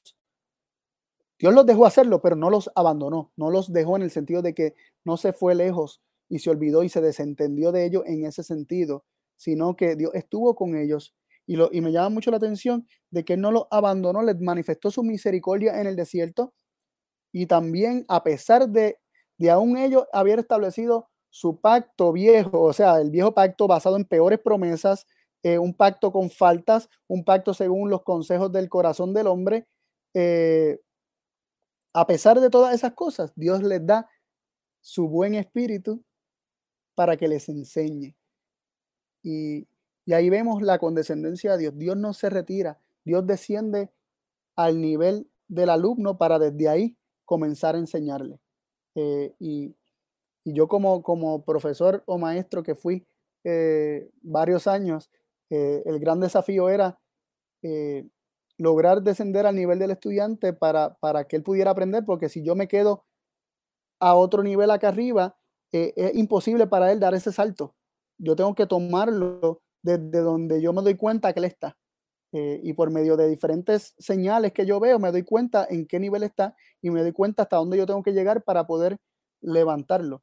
Y ahí vemos la buena voluntad de Dios. Todo este proceso de Dios no dejarlo, de Dios entrar en el viejo pacto, era para Dios enseñarle y, les da su espíritu, los bendice con, bendiciones eh, materiales para poder preservar su vida, para demostrarle su favor y su buena voluntad para con ellos, aun cuando esto significara que ellos lo, malentenderían y pensarían que porque Dios los bendecía y porque Dios los perdonaba y porque Dios los recibía, significaba que lo estaban haciendo perfectamente bien y, no necesariamente era así, era Dios eh, en su benevolencia, en su buena voluntad, en su misericordia, estaba descendiendo a nivel del hombre para poder elevarlo. Y el ejemplo perfecto de esto fue eh, Abraham cuando, cuando dudó. Y, o sea, el primero creyó y luego dudó. Primero creyó a Dios y le fue contado por justicia y cuando Dios le promete toda la tierra en heredar, le parece demasiado bueno y le dice, ¿en qué conoceré que la he de heredar? ¿En qué conoceré que la he de heredar? Porque, ¿verdad? Este, me parece demasiado, demasiado grande la promesa. Y Dios interpone un juramento, ¿verdad? Que, era una metodología de hombres, este, de, picar animales. Entre medio establece un pacto con Abraham basado en figuras que Abraham podía entender y podía ver e interpretar como que Dios le estaba mostrando que él estaba que él estaba jurándole que, él cumpliría la promesa y le habló en términos que Abraham pudiera entender. Y asimismo, Dios desciende y condesciende con el hombre y, lo, busca rescatar, lo busca enseñar con su buen espíritu, este, desde donde el hombre le dé. O sea, el hombre le da un poquito, desde ahí Dios va a comenzar a trabajar para poder elevarlo y, entrarlo a la, experiencia de nuevo pacto, que es la única experiencia eh, por el cual el hombre puede ser santificado, que es recibiendo las palabras de Dios. Pero el viejo pacto siempre, como, hemos mencionado antes, tiene un, papel que es muy importante. El viejo pacto nos muestra, nos demuestra a nosotros nuestra incapacidad de obrar la justicia de Dios. Así como el pueblo se dio cuenta allí mismo en el Sinaí que ellos eh, les era imposible por sí mismos cumplir lo que habían prometido, esto los debería no solamente hacer sentir la necesidad de un Salvador y también reflexionar de que, ¿verdad? De que en ellos no había justicia en lo absoluto, sino que debía resaltar en sus mentes la misericordia de Dios de perdonarlos, de que a pesar de, sus pecados, Dios los, los buscaba rescatar y elevar. Este, así que hasta aquí tengo los versículos, no sé si quieren hacer algún comentario. Sí, Jonathan. Sí, eh, me llama mucho la atención el, el tema de oír eh, todo el pacto de Dios desde el inicio es, oye, oye, oye. Eh, y pienso en matemática, 5 eh, por 2 es 10, no es 7, ¿no? Este, y, muchas veces nosotros podemos creernos una mentira matemática con relación a algo, pero nosotros no podemos sostener dos resultados del mismo cálculo. ¿A qué me refiero con esto? eh, nosotros no podemos guardar que 5 por 2 es o 10 o 7, sino que o es uno o es el otro. Y desde el inicio, eh, el ser humano eh, recibe un engaño de parte del enemigo y, la imagen que tienen de Dios tiene que ser, sea, no puede tener dos imágenes de la misma persona. Hay, un, hay un, ejercicio de, tomar la palabra que había guardado originalmente y reemplazarla por la palabra que recibe. No, es, es un ejercicio de intercambio, no un ejercicio de guardar eh, dualidad con, con, relación a, quién es Dios. Eh, dicho eso, el llamado desde el inicio eh, de Dios es aguardar la palabra. evidentemente, desde la promesa de Génesis 3.15, de la promesa de Dios enviar la simiente de la mujer, que es Cristo, y Cristo siendo la palabra de Dios, el ejercicio de Dios siempre ha sido de que el hombre guarde la palabra porque fue guardando la palabra mentirosa lo que lo llevó a caer y, la manera de restaurar eh, a este hombre es guardando la palabra verdadera. Este, así que eh, eh, demuestra cómo la caída del hombre y cómo el resultado o la consecuencia negativa del hombre siempre parte de tener una palabra incorrecta, este, de, tener un conocimiento incorrecto, de tener una comprensión incorrecta acerca de quién es Dios y por eso Dios hablaba y ellos rechazaban, Dios hacía muchos intentos, ellos no, no, no, no conocían a Dios, no entendían que Dios hacía estas cosas, no, no creían en esa, en esa fidelidad y en esa bondad de Dios. Y el ejercicio de Dios desde el principio, y así será siempre, es, ¿sabe? Guarda la palabra, porque guardar la palabra, palabra implica eh, rechazar o, votar la, existente, sacar la existente, extraer la existente y ser reemplazada por la correcta, por la verdadera, que en este caso, ¿verdad? Eh, eh, se la recibimos por medio de Cristo Jesús. Así que nada, me llamó mucho la atención, ¿no? Cómo Dios en todo momento guarda, guarda mi palabra, escucha, porque eso es el ejercicio desde el principio y, así seguir haciendo, puesto que en eso consiste prácticamente el, plan de redención. Buenísimo, Jonathan. Y, mientras el hombre rechaza esa palabra, se va a estar aferrando a, las mentiras, ¿no? Mientras el hombre rechace la palabra de Dios, se va a estar aferrando a una mentira y, y, Dios y, lo interesante de todo esto es que se revela un Dios perdonador, un Dios que está buscando eh, eh, revelar su verdad de alguna manera que el hombre en algún momento quiera recibir eh, la palabra de verdad para salvar al hombre. Me, gustó el ejemplo que utilizaste de, la matemática. Tú no puedes tener, ¿verdad? me gustó ese ejemplo de 5 por 2 o, da 10 o cualquier otro resultado. Si, si, tú te memorizas una, no te puedes memorizar las dos. O sea, o tienes una o tienes otra. Y desde que el hombre creyó las mentiras de la serpiente, ha tenido un concepto de Dios que si no guarda la palabra, ese, ese, ese concepto de Dios no puede ser removido de ahí. No puede ser sacado, no puedes pensar bien de Dios mientras no guardas la palabra. No puedes pensar correctamente de Dios mientras no guardas la palabra. Es imposible pensar correctamente de Dios sin guardar la palabra. Gracias, Jonathan, por esa muy buena aportación. Daniel. Sí, gracias, gracias, Jonathan y Carlos. Eh, no, me estaba acordando de, Jesús ante Pedro, más vosotros no hace falta que se bañen o que se bauticen de vuelta o que se o, que los lave completamente con el agua, vosotros ya estáis purificados por la palabra, ¿no? Eh, al guardar, al atesorar la palabra, eh, purifica al hombre. Y esta palabra es la que recién, recién leímos en Nehemías, ¿no? El espíritu bueno que Dios nos envía para enseñarlos, enseñarnos. Eh, andad por este camino, no torzáis ni a derecha ni a izquierda, este es el camino, andad por él. Eh, la voz de la conciencia en nuestro corazón que nos indica ¿no? lo, que, lo que está bien y lo que está mal. Y el Espíritu, el Espíritu de Dios, utiliza la palabra, la palabra escrita, ¿no? que es la espada.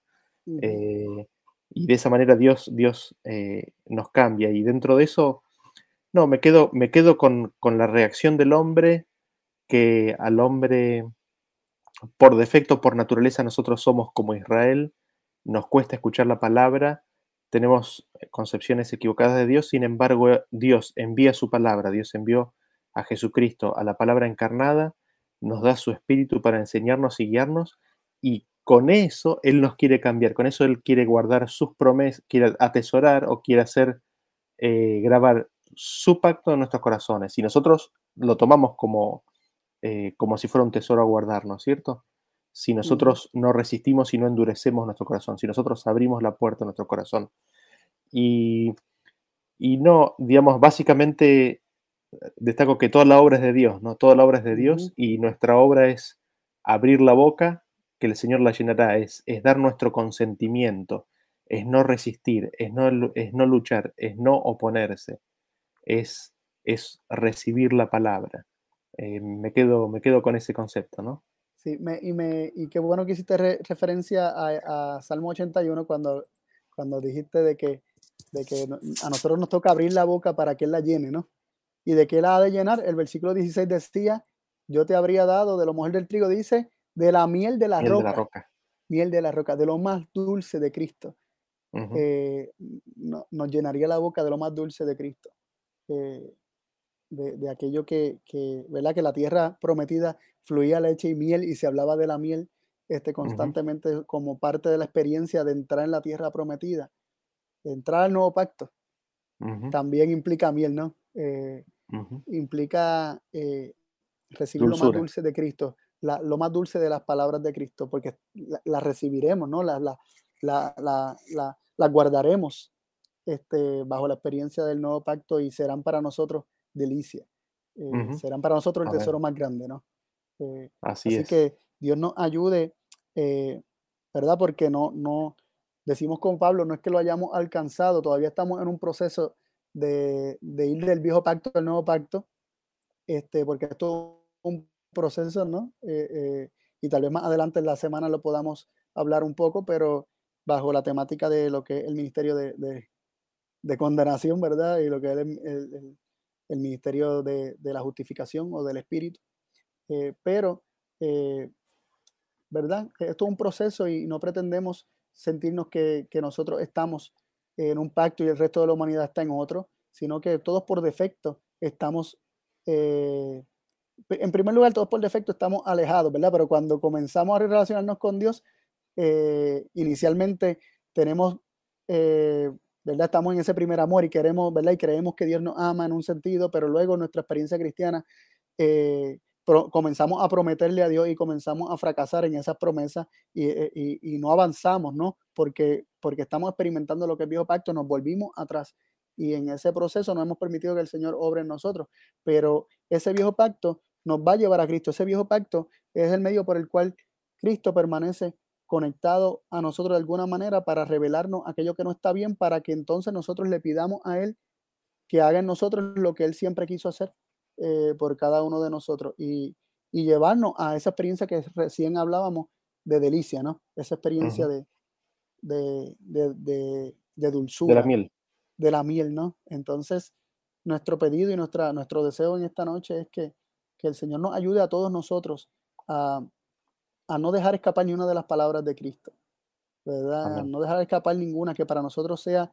Eh, que sus palabras sean dulces como la miel. Si sus palabras sean dulces como la miel, sea un, tesoro especial, o sea, eh, si nosotros tenemos la experiencia, o sea, si nos vamos a Marta y María, que, que escojamos la mejor parte, que es recibir las palabras de, Jesús, como María escogió, ¿verdad?